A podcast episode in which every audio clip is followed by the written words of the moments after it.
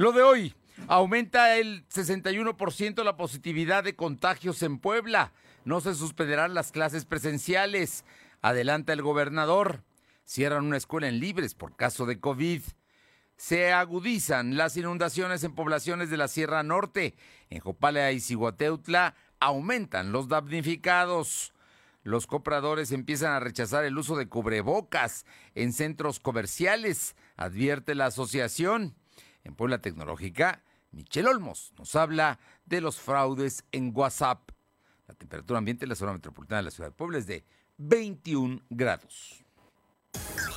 Lo de hoy te conecta. Hay bloqueos en el puente internacional. Está pidiendo el apoyo de la policía. Noticias, salud, tecnología, entrevistas, debate, reportajes, tendencias, la mejor información. Lo de hoy, Lo de hoy radio con Fernando Alberto Crisanto. Como está, qué gusto saludarle. Es viernes, viernes, hay un día bastante, mucho más agradable que otros días. La verdad es que la temperatura es muy buena, 21 grados, en fin, estamos bien.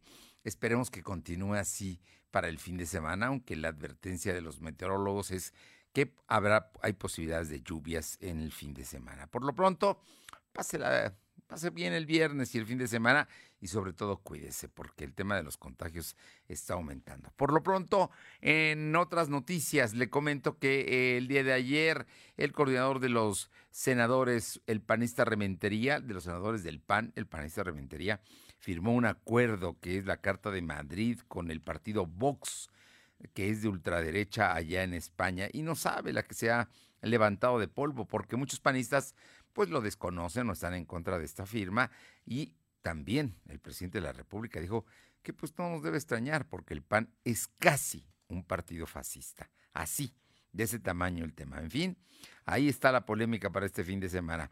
Por lo pronto, gracias, gracias a todas las amigas y amigos que nos sintonizan ahí a través de la frecuencia de la XEG 1280 aquí en la capital poblana. También Allá en la zona de Ciudad Cerdán, la que buena, el 93.5, en Radio Jicotepec el 92.7 y en el 570. Y al sur, al sur del estado, por cierto, en Jicotepec, en la Sierra Norte, vamos a tener el reporte porque las lluvias están generando todavía más damnificados. ¿eh? El día de, en las últimas horas, tenemos problemas allá en Jopales y Guateutla, pero de eso se lo vamos a comentar en un momento. Y también saludo a todos los amigos del sur del estado que nos sintonizan en la magnífica 980. Gracias, gracias por estar con nosotros. Además, les recuerdo que nos puede seguir durante el fin de semana. Estaremos a través de la plataforma www.lodoy.com.mx. Aquí nos encuentra y también en LDH Noticias en las distintas redes sociales y en nuestro canal de YouTube. Vámonos de inmediato con la información que tiene mi compañero Silvino Cuate, porque hoy, hoy se da a conocer que el índice de positividad en la detección de COVID-19 en Puebla es del 61%. De cada 10 pruebas que se hacen, 6 salen positivos. Ojo, y las pruebas se hacen a personas con síntomas, apenas que empiezan, que empiezan con un poco de dolor de cabeza, con eh, estornudos, con calentura, con una posible gripe. Bueno, pues hay, hay que checarse.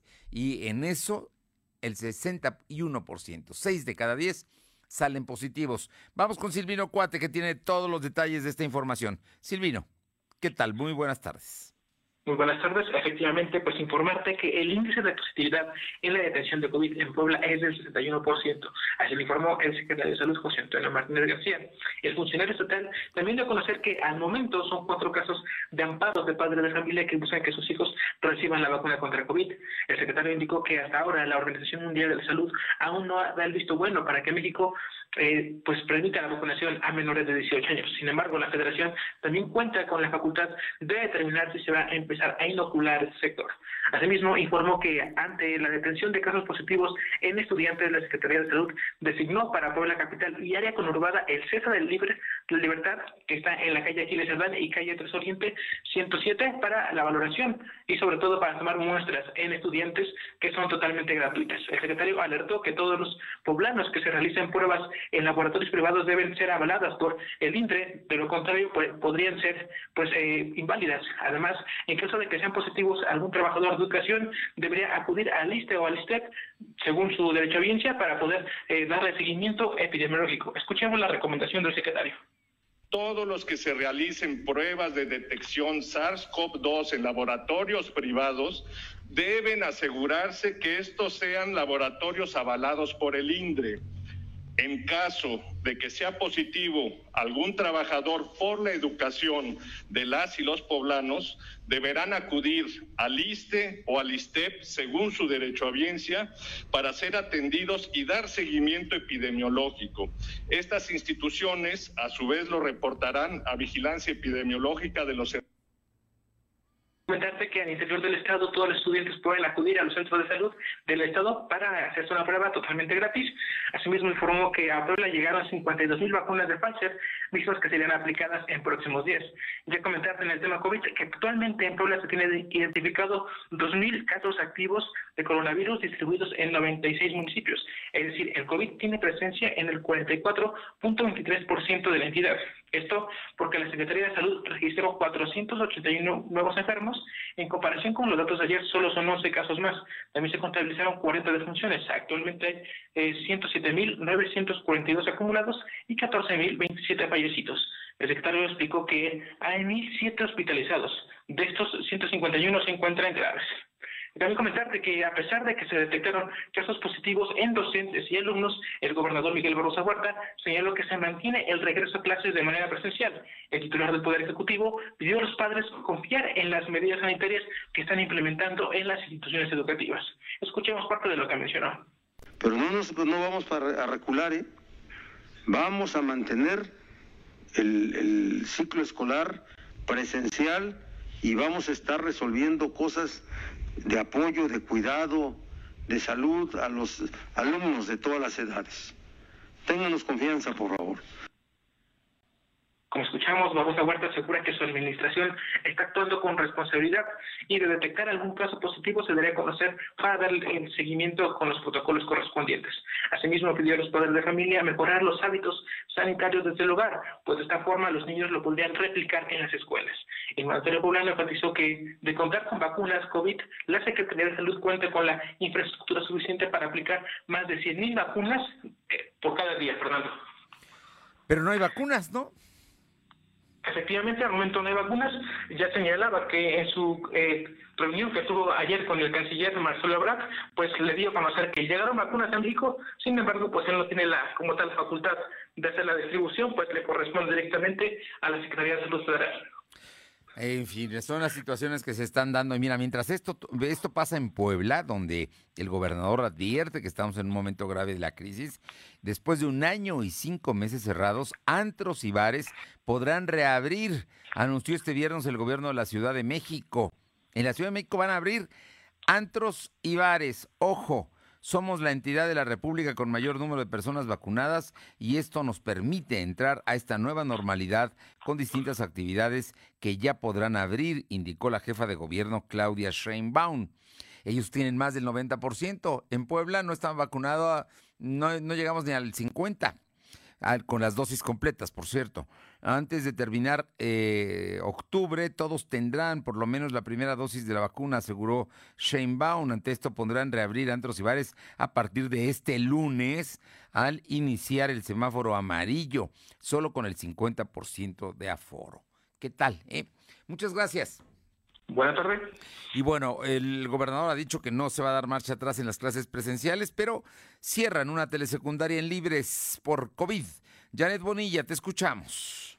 Así es, Fernando. Muy buenas tardes para ti, para todo el auditorio. Informarles que a través de un comunicado, la directora de la Escuela Telesecundaria, Rodolfo Neri Vela de Libres Puebla, Jessica Bautista García, informó a los padres de familia de dicha institución que las clases para el alumnado se realizarían a distancia, pausando así las actividades presenciales que apenas iniciaron esta semana y es que lo que se pretende es evitar la propagación de virus SARS-CoV-2 debido a que un integrante de la comunidad escolar de esta institución resultó positivo a COVID-19. Pensando en la protección de los estudiantes, se tomó dicha determinación. La directora pidió estar atentos a alguna sintomatología y acudir a una estancia de salud, fue lo que se informó a través de este comunicado, Fernando.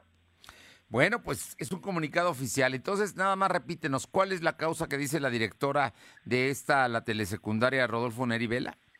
que hay una persona que resultó dar positivo a COVID-19 y lo que pretenden pues es evitar que se propague este virus.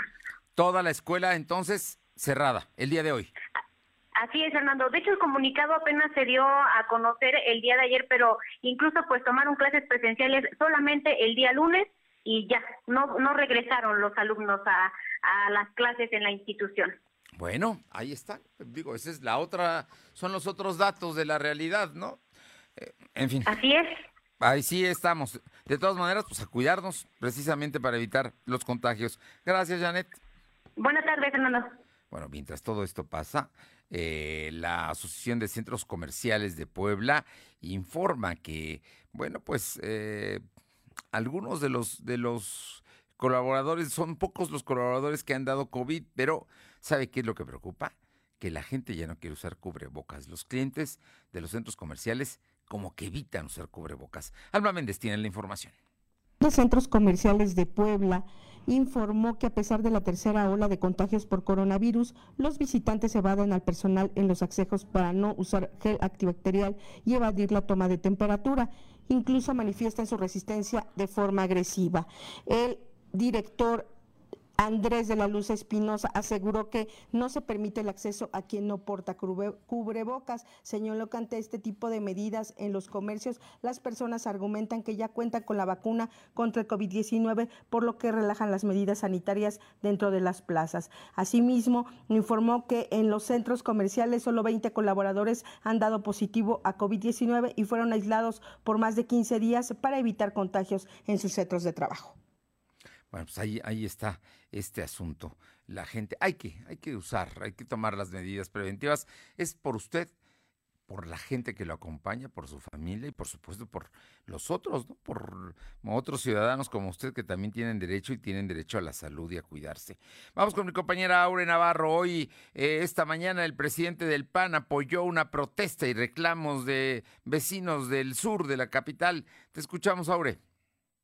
Así es, Fernando, pues les comento que el presidente del PAN municipal, Jesús Saldívar, se sumó, como bien lo decías, a los reclamos y críticas que colonos de Villa Universitaria pues hicieron desde muy temprano con lonas en las que exigen a la alcaldesa Claudia Rivera Vivanco concluya la pavimentación de la obra retrasada por cuatro meses en la 69 Oriente. El panista descalificó que la administración, que está a menos de dos meses de concluir, pues siga malgastando el recurso público con acciones improvisadas, mientras que la las obras en la ciudad pues siguen mostrando severos retrasos. Y es que desde muy temprano comentar que vecinos se manifestaron sobre la prolongación 14 Sur para exigir que se pavimente dicha calle, ya que han pasado cuatro meses desde que trabajadores del ayuntamiento quitaron guarniciones y banquetas. Y ahora este punto, pues no, pues se ha vuelto un mar de lodo e intransitable para quienes viven en ese lugar. Escuchemos las quejas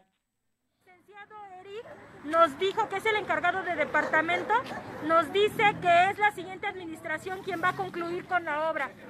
Y no nos hacen caso. La constructora nos dijo que no les han pagado las licitaciones correspondientes. La obra está inconclusa, nos levantaron banquetas y guarniciones. Claudia incumplida, tu cambio no se mira. Claudia incumplida, tu cambio no se mira. No, como escuchamos, los afectados explicaron que han acudido incluso al ayuntamiento de Puebla, pero lejos de solucionar el problema, pues les dijeron que será la siguiente administración de Eduardo Rivera Pérez la que se haga cargo de concluir la obra y, bueno, así solucionar su problema, Fernando. Bueno, pero ellos la empezaron, ¿no? La obra y, resulta que no, que no la tienen.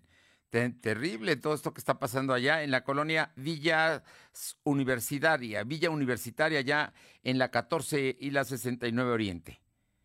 Así es, Fernando. Incluso, bueno, ellos dijeron que iban a seguir así manifestándose para poder obligar, pues, eh, en este caso, a la administración actual a que por lo menos les regresen las banquetas, sobre todo porque pues han manifestado que ya ah, hubo accidentes en niños, en menores de edad y en las personas, porque precisamente pues se vuelve intransitable por el tema de las lluvias y que ya todo el camino es eh, prácticamente de lodo, Fernando.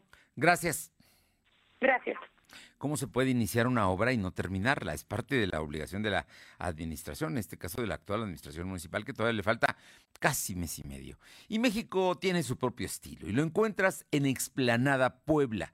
Además, en Explanada Puebla te puedes divertir a lo grande. Visita la feria, rescate táctico, arena y contender. No olvides que también puedes traer a tus mascotas. Visita Explanada Puebla y pásala increíble. Vámonos con información. ¿Tenemos ya la información de la Sierra Norte? A ver, eh, Adán González, no lo tenemos todavía. Bueno, le comento que Adán González de Jicotepec nos comenta que las intensas lluvias que azotaron el municipio de Jopala en las últimas horas provocaron que el arroyo que atraviesa la población de Chicontla saliera de su cauce, inundando calles y viviendas. Asimismo, en el municipio de Siguateutla, también allá en la Sierra Norte, la carretera que conduce de la Unión a Loma Bonita no hay paso a causa de un derrumbe a la altura de los chorritos. Sigue creciendo el número de damnificados allá en la Sierra Norte Poblana. Pausa, son las 2 de la tarde con 16 minutos. Lo de hoy es estar bien informado. No te desconectes. En breve regresamos. Regresamos. Somos la mejor red de telecomunicaciones en México para tu negocio. Conecta tus oficinas y sucursales con la red más poderosa de servicios a través de conexiones de Internet o redes privadas virtuales con la máxima velocidad de conexión de hasta un gigabit por segundo. Descubre la red que tu negocio estaba esperando. Metro Carrier Evolution 3396 Mi tarea como ciudadano no ha terminado. Debo seguir participando. Tengo que organizarme, alzar la voz para que Puebla le escuche. Hubo días en que me decían que nadie participaría, pero la sociedad ha expresado su voluntad con fuerza y con libertad. Hoy sé que hay quienes trabajan todos los días incansablemente para defender mi derecho, para que mi voz sea escuchada. Instituto Electoral del Estado. En México disfrutamos mucho de nuestras tradiciones, por eso este mes patrio en Coppel queremos que las disfrutes al máximo. Encuentra pantallas desde 220 pesos quincenales, bocinas Bluetooth desde 58 pesos quincenales, asistentes de voz desde 130 pesos quincenales y la mayor variedad de productos a tu alcance. Mejora tu vida. Coppel. Vigencia del 1 al 30 de septiembre de 2021. En la Suprema Corte, la e-justicia llegó para quedarse. A través de Internet y con firma electrónica, se pueden promover todos los asuntos de la competencia de la Corte. También, dar seguimiento a los juicios de amparo, consultar expedientes y recibir notificaciones desde cualquier parte del país. Busca la aplicación móvil Firel para dar de alta tu firma electrónica. Mayor información en www.scjn.gov.mx. La justicia digital es una realidad. Suprema Corte, el poder de la justicia. Lo de hoy es estar bien informado. Estamos de vuelta con Fernando Alberto Crisanto. Y vamos a la Sierra Norte con eh, mi compañero Adán González para que nos comente que siguen las intensas lluvias, Adán. Así es, Fernando, como tú lo comentas, el día de ayer se dejaron fuertes lluvias en la Sierra Norte, afectando a la comunidad o al pueblo de Chicote, del municipio de Jopala, donde el arroyo denominado Los Escalones salió de su causa, afectando varias viviendas. Y bueno, no hubo pérdidas humanas, solamente daños materiales en esta comunidad. Eh, mucho se pensó que se había salido de su cauce el río Necaxa, que pasa muy cerca de esta población, del municipio de Jupala, pero afortunadamente no fue así, solamente el arroyo que agarró mucha agua por las lluvias que tiene en la Sierra Norte, y esto también afectó a varios caminos en el municipio de Sejorretla, sobre todo del camino de la Unión a Loma Bonita, donde se vino abajo un cerro provocando el cierre de esta vía estatal en el lugar conocido como Los Chorritos, y bueno, inmediatamente tomaron conocimiento las autoridades, mandaron maquinaria, y ya hay paso muy lento, pero hay paso, y también están monitoreando eh, el río San Marcos, sobre todo en el municipio de Venezuela, Carranza y Equicotepec, porque el escurrimiento de las aguas que bajan del estado de Hidalgo ha provocado el aumento de estas corrientes y por ese motivo están eh, apoyando tanto el presidente municipal aquí de Jicotepec, David Garrido, para el caso de una emergencia inmediatamente evacuar a la gente que vive en, la, en las orillas de estos afluentes. Fernando. Bueno, pues hay que tener mucho cuidado porque sigue lloviendo, Adán. Sí, sigue lloviendo, sobre todo por las tardes. Ahorita la neblina es alta, pero sí ya con con poca lluvia y es lo que está dejando sentir aquí en la Sierra Norte del Estado de Puebla, que, eh, que, aumenta más el cauce de estos ríos que atraviesan la sierra, como es el Pantepec, el Necaxa y el San Marcos. Muchas gracias, Adán. Estamos A pendientes. Tus Fernando. Muy buenas tardes. Buenas tardes. Y vas a surtir tu despensa. Desde la central de abasto hasta la comodidad de tu casa llega a la despensa centralera. Si buscas productos frescos de calidad a precios realmente bajos, manda un WhatsApp al 222-379-0101. Te ayudamos a hacer tu despensa, apoyando a tu economía familiar, envío sin costo hasta tu mesa. Por México, Puebla y sus mercados, apoya a la economía poblana. La despensa centralera al 222-379-0101. La tecnología es lo de hoy. Mantente conectado. Los viernes está con nosotros Michelle Olmos, consultora en redes sociales y siempre con temas importantes. Ojo, ponga mucha atención porque estoy seguro que usted como muchos, como yo y como mucha gente, usamos el WhatsApp. Bueno, pues en Puebla Tecnológica, Michelle Olmos nos habla de los fraudes en WhatsApp. Cuidado, escúchela, vale la pena. Michelle, muy buenas tardes. Amigos de lo de hoy, ¿cómo están? Como siempre me da muchísimo gusto saludarlos y, e informarles, e informarles de lo que está pasando en redes sociales, de lo que está pasando en WhatsApp y es que hay una cadena que principalmente en Puebla se está difundiendo. Hay dos, pero vamos a platicar brevemente eh, de la primera que eh, es sobre una donación que quiere hacer un millonario supuestamente que eh, es viudo y que quiere heredar su fortuna. él pide que si tú estés interesado, pues le escribas, le contestes. Esto es un fraude esta cadena viene, eh, de, bueno, se ha movido a nivel internacional, principalmente en Latinoamérica, y eh, automáticamente te dice que te va a dar todo su dinero, pero es una mentira porque una vez que tú contestas, automáticamente das la información de tus datos personales. Posteriormente te van a pedir una tarjeta de crédito. A la tarjeta de crédito le van a hacer un primer cargo de 5 pesos para verificar que sea real y después te van a pedir que eh, deposites de entre dos mil y diez mil pesos de acuerdo al tipo de víctima que escogen estos ciberdelincuentes que se están disfrazando de pues un millonario que quiere heredar su fortuna. De entrada, si tú lees que un millonario quiere regalar su fortuna, pues ya suena un poco raro.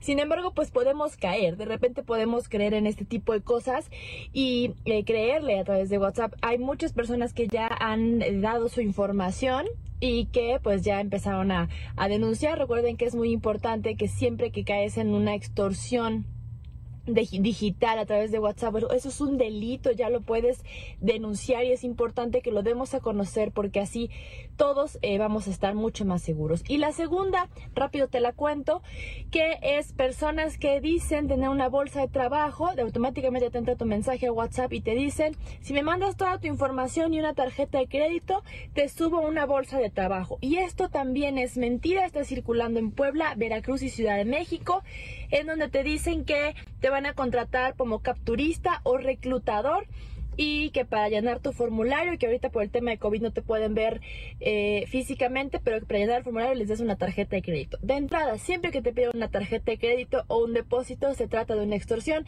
se trata de un fraude, no hay que caer, ya te avisamos aquí en lo de hoy, hay que estar súper pendientes y como siempre, tú tienes la mejor opinión. Adiós.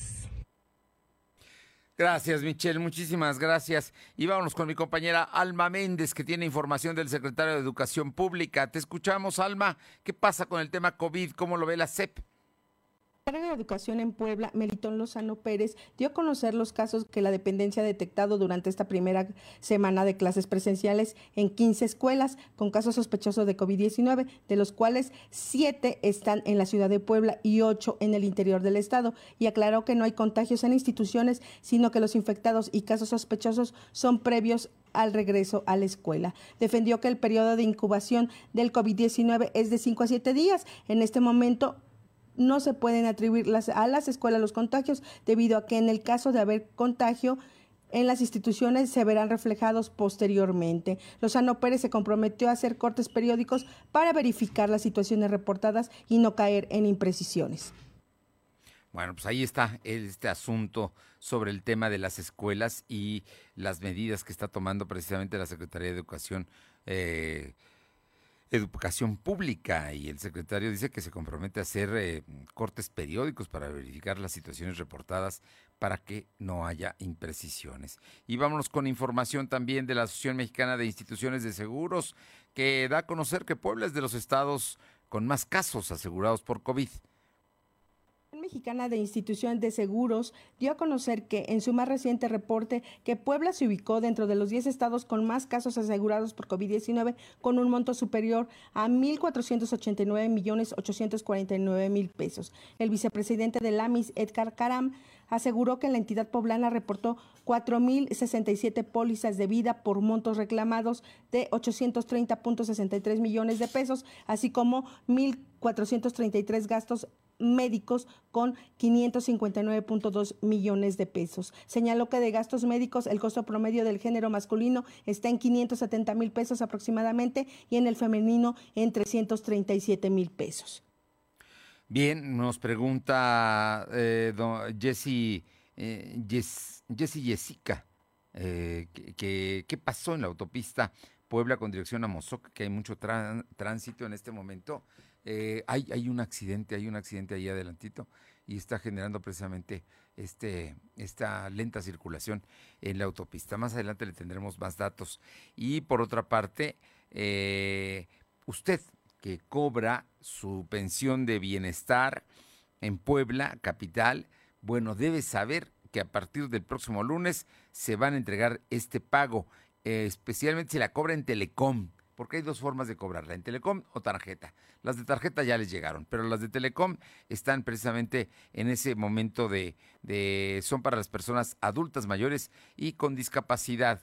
Eh, la información con mi compañera Alma Méndez. Este lunes 6 de septiembre inicia la entrega de pensiones para bienestar en Puebla Capital a las personas adultas mayores y personas con discapacidad que cobran a través de Telecom correspondiente al bimestre septiembre-octubre 2021. Se habilitarán cuatro subsedes de pago distribuidas por la letra del primer apellido en horario de atención de lunes a viernes de 9 a 5 de la tarde. Las sedes son Telecom Centro, ubicado en la calle 16 de septiembre 504, Colonia Centro, frente a Catedral.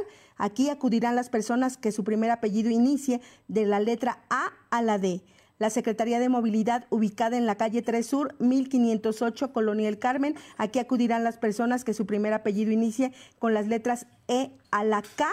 El Museo Poblano de Arte Virreinal, ubicado en la calle 4 Norte 203, Colonia Centro, si su primer apellido inicia con las letras L a la R, así como el Museo del Ejército y la Fuerza Aérea Mexicanos, ubicado en la calle 13 Sur 103, Colonia Centro, y aquí acudirán las personas cuyo apellido inicie de la letra S a la Z. En tanto que para el interior del estado de Puebla, la entrega de la pensión será a partir de este viernes 3 al 30 de septiembre. Para el operativo Bienestar se instalarán un total de 651 puntos de pago con apoyo del Banco Bienestar y 59 eh, sucursales de Telecom.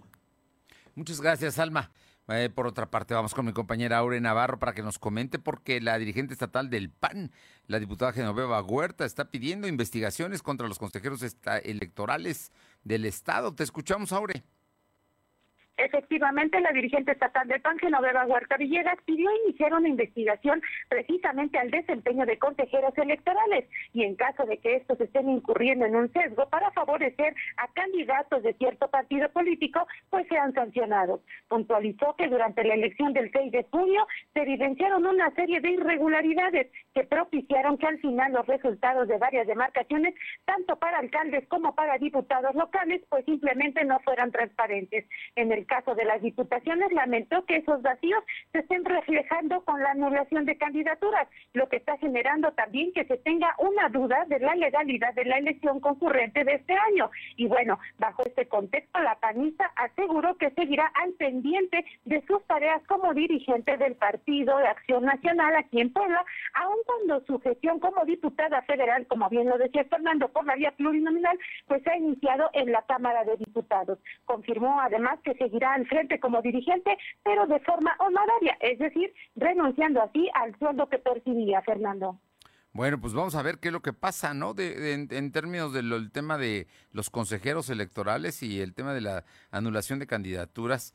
Y bueno, pues ya, ya nos habías comentado que Genoveva decidió no cobrar ya su sueldo como presidenta del PAN estatal, sigue en la posición, pero ahora solamente cobra la dieta que tiene asignada en el Congreso de la Unión. ¿Es así? Así es, Fernando. Incluso por ello, por ello es que, pues, Genoveva Huerta manifestaba que seguirá al pendiente precisamente de todo este proceso electoral que todavía se está viviendo como parte de las impugnaciones que se han presentado, Fernando. Gracias.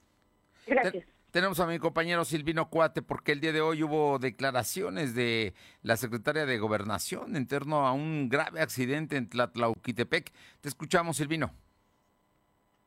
Efectivamente, esta mañana la secretaria de Gobernación, Ana Lucía Mayor, informó que aún no se han localizado los tres hombres desaparecidos desde la noche del miércoles, luego de que la retroexcavadora en la que circulaban por la eh, cayera a 30 metros a la altura de la ladera en el municipio de Tlaxcaltepec.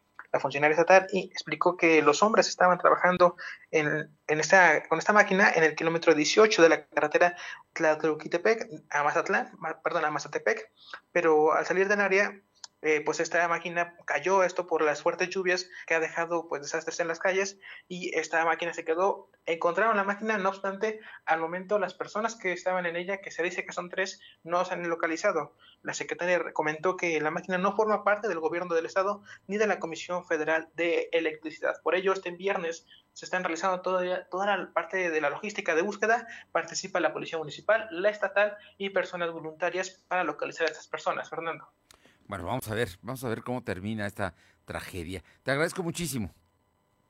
Buena tarde. Son las 2 de la tarde con 31, 2.31. Lo de hoy es estar bien informado. No te desconectes. En breve regresamos. Regresamos. Somos la mejor red de telecomunicaciones en México para tu negocio. Conecta tus oficinas y sucursales con la red más poderosa de servicios a través de conexiones de Internet o redes privadas virtuales con la máxima velocidad de conexión de hasta un gigabit por segundo. Descubre la red que tu negocio estaba esperando. Metro Carrier Evolution 3396 en México disfrutamos mucho de nuestras tradiciones, por eso este mes patrio en Coppel queremos que las disfrutes al máximo. Encuentra pantallas desde 220 pesos quincenales, bocinas Bluetooth desde 58 pesos quincenales, asistentes de voz desde 130 pesos quincenales y la mayor variedad de productos a tu alcance.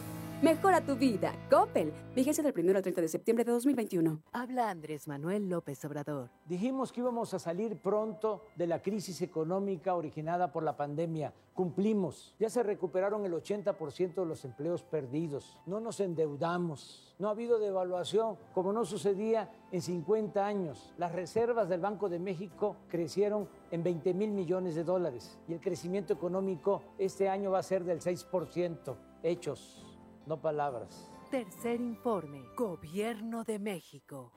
¿Mejores herramientas para tu negocio? ¡Bah! Contrate el nuevo paquete de Megacable para tu empresa. Con internet ilimitado 50, dos líneas de teléfono fijo y además una línea móvil con 10 gigas para navegar y llamadas ilimitadas por 520 pesos al mes. ¡Va!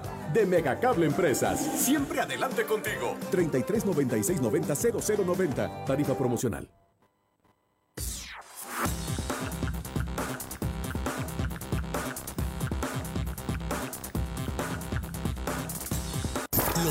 Es estar bien informado. Estamos de vuelta con Fernando Alberto Crisanto. Bien, y le comento que actores políticos repudiaron que un grupo de senadores panistas se reuniera en la Cámara Alta con Santiago Abascal. Él es el líder de Vox, el partido de la ultraderecha española. Y precisamente para platicar de este tema, porque está levantando una ámpula terrible. Incluso hoy el presidente de la República dijo que los panistas, si estuvieron ahí, es porque casi son fascistas.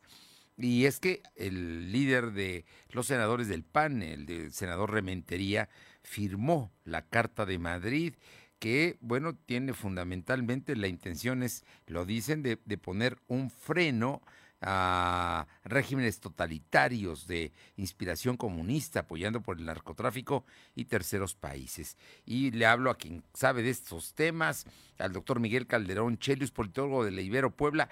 Miguel, tan grave es la, firma del convenio de, de, los senadores panistas de la Carta de Madrid, como lo están haciendo ver algunos, incluso algunos panistas también, que están reprochando esta firma. Muy buenas tardes y muchísimas gracias.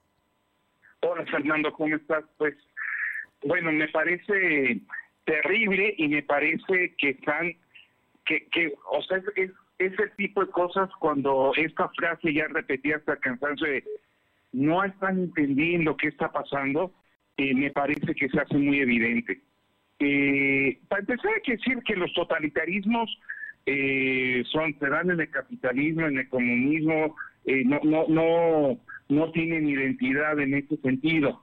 Eh, pero además vincula, o sea, esta idea, porque además en todo su discurso hacen una vinculación del gobierno de México con el comunismo y eso. Bueno, nada más hay que recordar que es el gobierno de, que, de México el mismo que firmó el TEMEC, que pues garantiza, digamos, que este país está en una lógica de eh, encartado con la economía norteamericana que creo difícilmente la puedan este, catalogar como una economía comunista o una cosa por el estilo.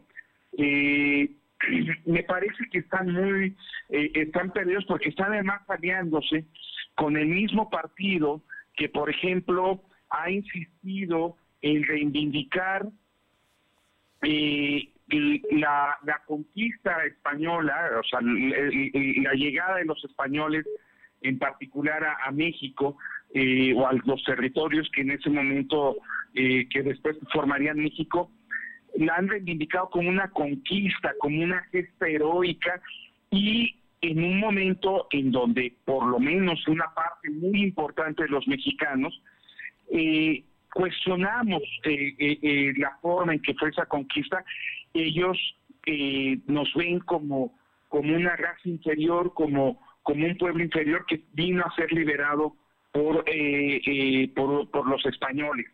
Entonces, eh, es el mismo grupo que ha fomentado esta idea del PIN parental, que es justamente una iniciativa de para evitar la educación sexual en, las escuelas. en fin, tienes una serie de cosas un partido político como Vox en España que está catalogado de ultraderecha y de repente los panistas eh, o una parte de los panistas, para ser justos, eh, firman una carta y se identifican con este discurso de ultraderecha eh, cuando en México, pues justamente cosas, las cosas que se están discutiendo es la enorme injusticia social, la desigualdad, la pobreza y donde las, los distintos liderazgos políticos pueden tener diferentes uh, rutas para enfrentar el problema, pero parecía que todos estábamos de acuerdo en que este tipo de problemas eran los que aquejaban al país. Y no pues esta cosa del comunismo que suena a un lenguaje de los años 70 más que a un lenguaje eh, actual, ¿no? Eh, me parece que están muy perdidos, no están entendiendo, esto los aleja de, la población y no es sorprendente en ese sentido que distintos eh, políticos y líderes panistas se han deslindado rápidamente de esta firma que los convierte en lo que el presidente ha dicho todo el tiempo, que son la ultraderecha. Y entonces al firmar esto, al asociarse con este tipo de partidos que están considerados como racistas, fascistas en Europa, pues el PAN, o esa parte del PAN, se reafirma efectivamente como de ultraderecha. Vaya, hasta Felipe Calderón se deslindó, que, que, que, que muchos lo consideramos muy a la derecha, ¿no? Y para que veas, hasta él dice, no, no, no, con esas ideas de Vox no tenemos nada que ver.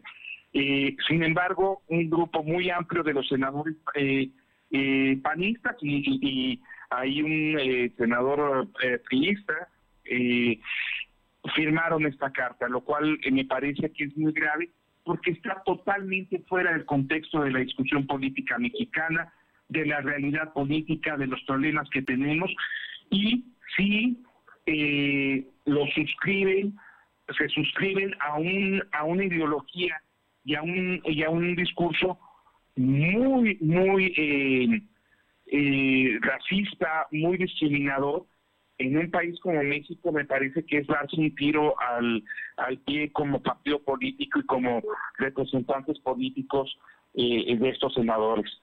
Eh, están, digamos, eh, no hay que negar que el Partido Acción Nacional nace como un partido con una serie de posiciones, pero no de extrema derecha, ¿no? La verdad es que son conservadores en algunas cosas, pero es la posición de Vox, que es B o X, el partido español, Vox, es, es, verdaderamente ideológica, ¿no? Es una posición extrema desde su concepción y desde lo que plantean abiertamente. Además, esa es la otra parte de la historia.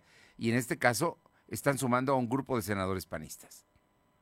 Bueno, a ver, yo creo que lo dices muy bien. El PAN no surge como un partido de ultraderecha, yo diría que surge como un partido más bien de demócrata cristiano, pero siempre o desde hace un tiempo ya largo ha tenido sectores muy, muy conservadores que sí me parece son, eh, podrían catalogarse extrema derecha, aunque el partido siempre ha tratado de mantener una distancia de esa imagen, pero este tipo de cosas parecen confirmar que al menos una parte del partido sí se está moviendo hacia una hacia un discurso extremadamente conservador extremadamente de derecha eh, eh, que favorece eh, el racismo, las desigualdades, que no que no fomenta una, una discusión de cómo salir de estos problemas sociales que tenemos, sino al contrario,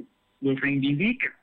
No es, yo creo que el, deslinde, vaya, del presidente del partido en funciones, Héctor Larios, o sea, ni más ni menos, me parece que el deslinde de muchos panistas fue es muy oportuno porque si no eh, eh, van a quedar etiquetados y van a acabar eh, efectivamente confirmándose como una organización de ultraderecha que no es la historia del PAN. Es historia de una parte del PAN, pero no es la historia principal del PAN y me parece que, que cometerían un error al, al suscribir esto, que algunos senadores panistas sí lo han hecho. Y bueno, entre ellos, ahí aparece Lili Telles, que, que francamente uno dice, a ver, ¿cómo pasó de estar eh, apoyando a Andrés Manuel y ahora apoyando una, eh, firmando una carta que la asocia a la ultraderecha? Este es un, o sea, es un movimiento ideológico eh, gigantesco en, en un par de años, o sea, es increíble la irresponsabilidad de muchos de estos actores políticos que yo creo ni siquiera tenían claro lo que estaban firmando. Bueno, la senadora poblana Navarro también lo firma, ¿eh? ella, ella también firmó. En fin, más allá de, todo este, estos detalles, sin duda creo que lo más importante es que el PAN con esta firma estaría dinamitando su alianza con el PRD y con el PRI, que no tiene nada que ver con esta propuesta, ¿no? Que son más bien partidos liberales. Dinamitando su alianza con el PRD y con el PRI y, y, eh, destruyendo todo lo, toda lo que les queda de identidad, de la historia que, que, que, tienen, muchas cosas que el panismo ha representado en la historia de México positiva, pues quedarían completamente barridas.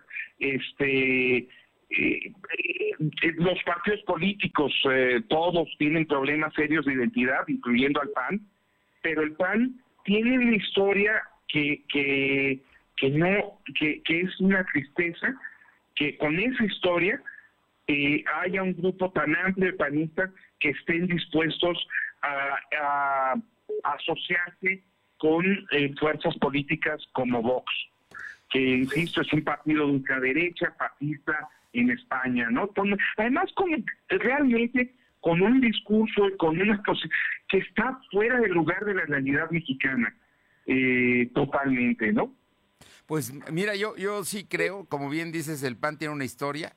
Conocemos tú y yo a muchos de sus militantes, podremos no coincidir con sus puntos de vista, pero son respetables, son gente demócrata que finalmente en los últimos años ha tratado de correrse más al centro, pero hoy de con una firma se está yendo al extremo.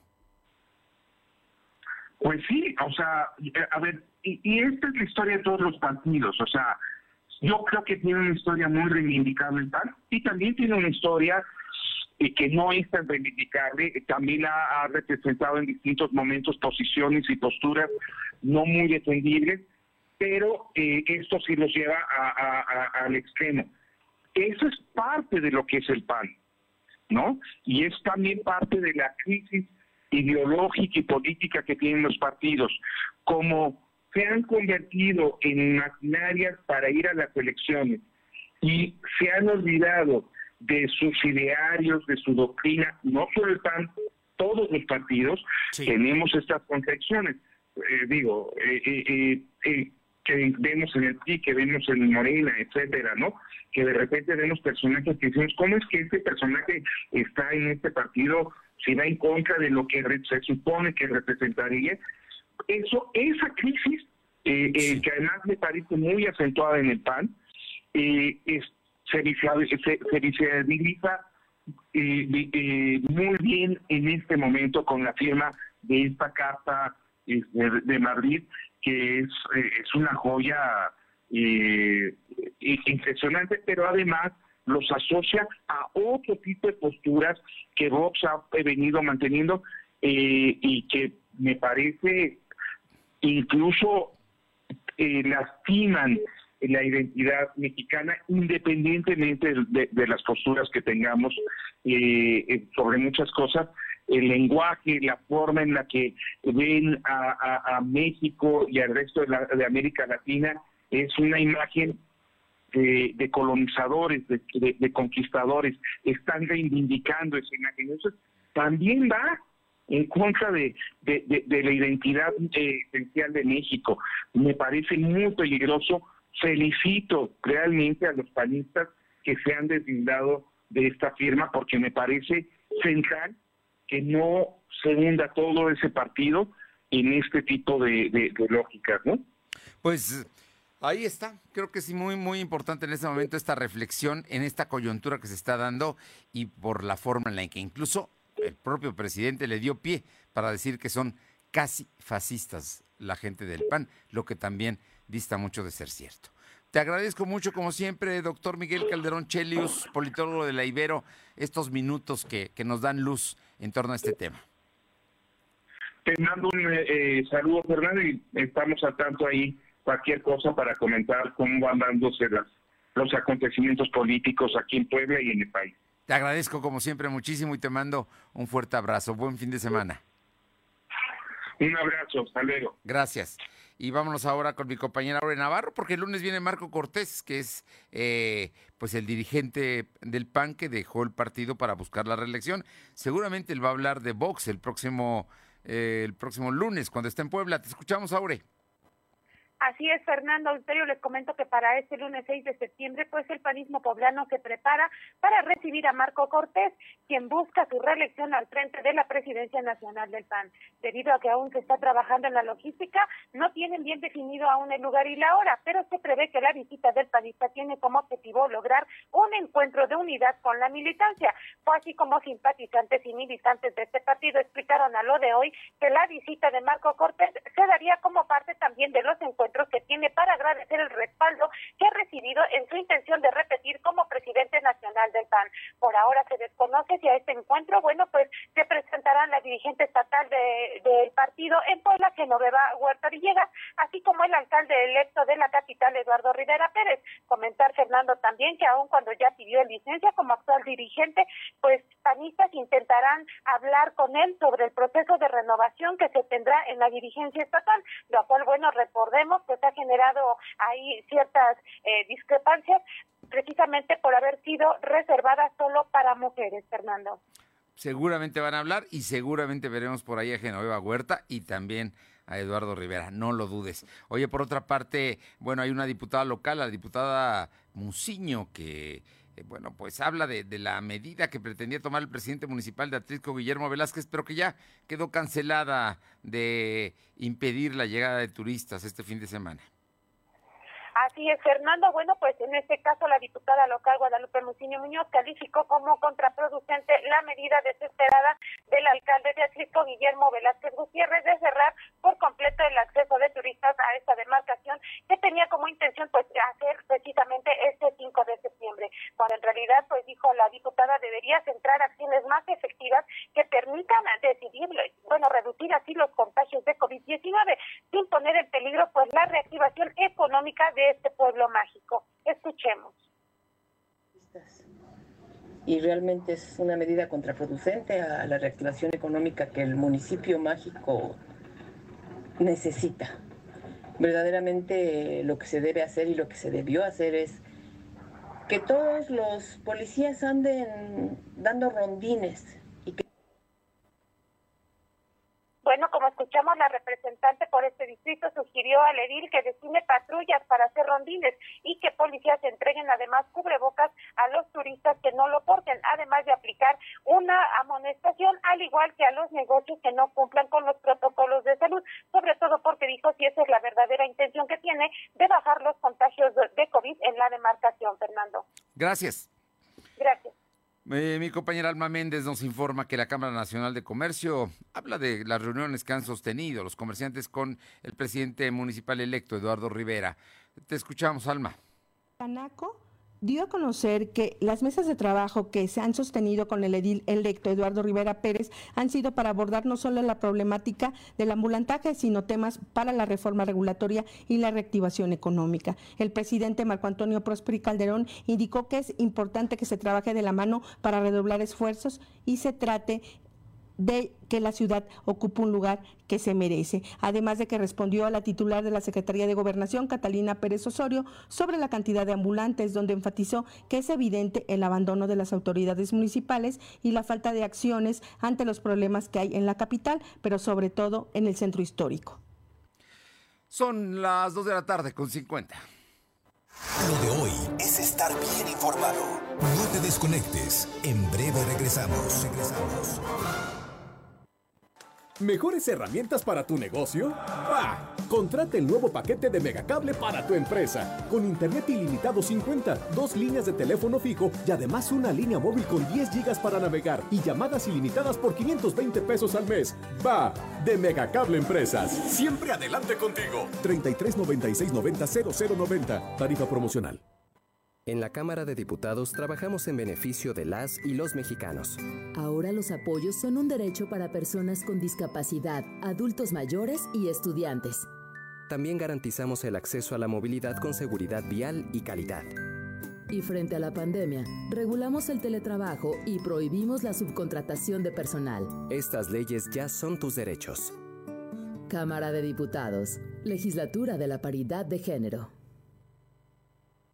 En México disfrutamos mucho de nuestras tradiciones, por eso este mes patrio en Coppel queremos que las disfrutes al máximo. Encuentra pantallas desde 220 pesos quincenales, bocinas Bluetooth desde 58 pesos quincenales, asistentes de voz desde 130 pesos quincenales y la mayor variedad de productos a tu alcance. Mejora tu vida. Coppel. Vigencia del 1 al 30 de septiembre de 2021. Lo de hoy es estar bien informado. Estamos de vuelta con Fernando Alberto Crisanto. Arriba el telón. El show está por comenzar. Claudia Cisneros, como siempre, con información importante del el mundo del espectáculo. ¿Qué nos cuentas hoy, Claudia? ¿Qué tal, Fernando, amigos del auditorio? Un saludo a todos ustedes. Bueno, pues Amazon Studio continúa cocinando su proyecto más ambicioso, no solamente de esta compañía, sino de todos los tiempos. Nos referimos a la serie original The Lord of the Rings, que es El Señor de los Anillos. Esta producción está considerada, sin duda alguna, la más ambiciosa de todos los tiempos.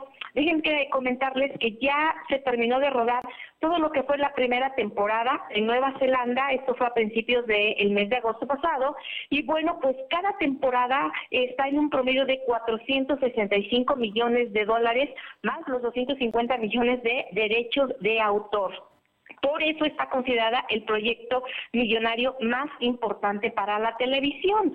Esta serie, que es El Señor de los Anillos, bueno, pues está basada en lo que es eh, eh, todos los que son los libros del autor J.J.R. Tolkien, y bueno, pues estará ambientada antes de lo que es El Señor de los Anillos y del Hobbit, por lo que tendrá varias temporadas, así como spin-off y también algunas precuelas, Fernando.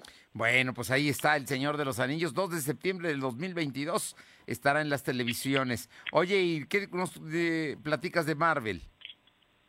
Bueno, pues Marvel vuelve a la carga en el cine y pues este fin de semana llega con una de sus grandes producciones, Shang-Chi y la leyenda de los Diez Anillos. Es una película de 132 minutos donde vamos a ver mucha acción, mucha aventura y pues muchos efectos especiales donde el personaje principal deberá enfrentarse a su pasado que creía que ya estaba olvidado, pero no, él tiene que regresar a la organización de Diez Anillos, es toda una leyenda y que pues verdaderamente a la gente que le gusta este tipo de películas donde es una mezcla de acción, artes marciales y más, pues les va a encantar. Ya la pueden disfrutar a partir de hoy, pero si los pequeñitos pues se tienen que divertir en el cine, qué mejor que una producción francesa que es El Gran Cuento de Osos, es una animación en donde vamos a ver también pues como un papá oso y toda la población oso va a rescatar al pequeño príncipe de los osos y a Almas Perdidas, que es un drama en donde pues está principalmente enfocado para los jóvenes, Fernando.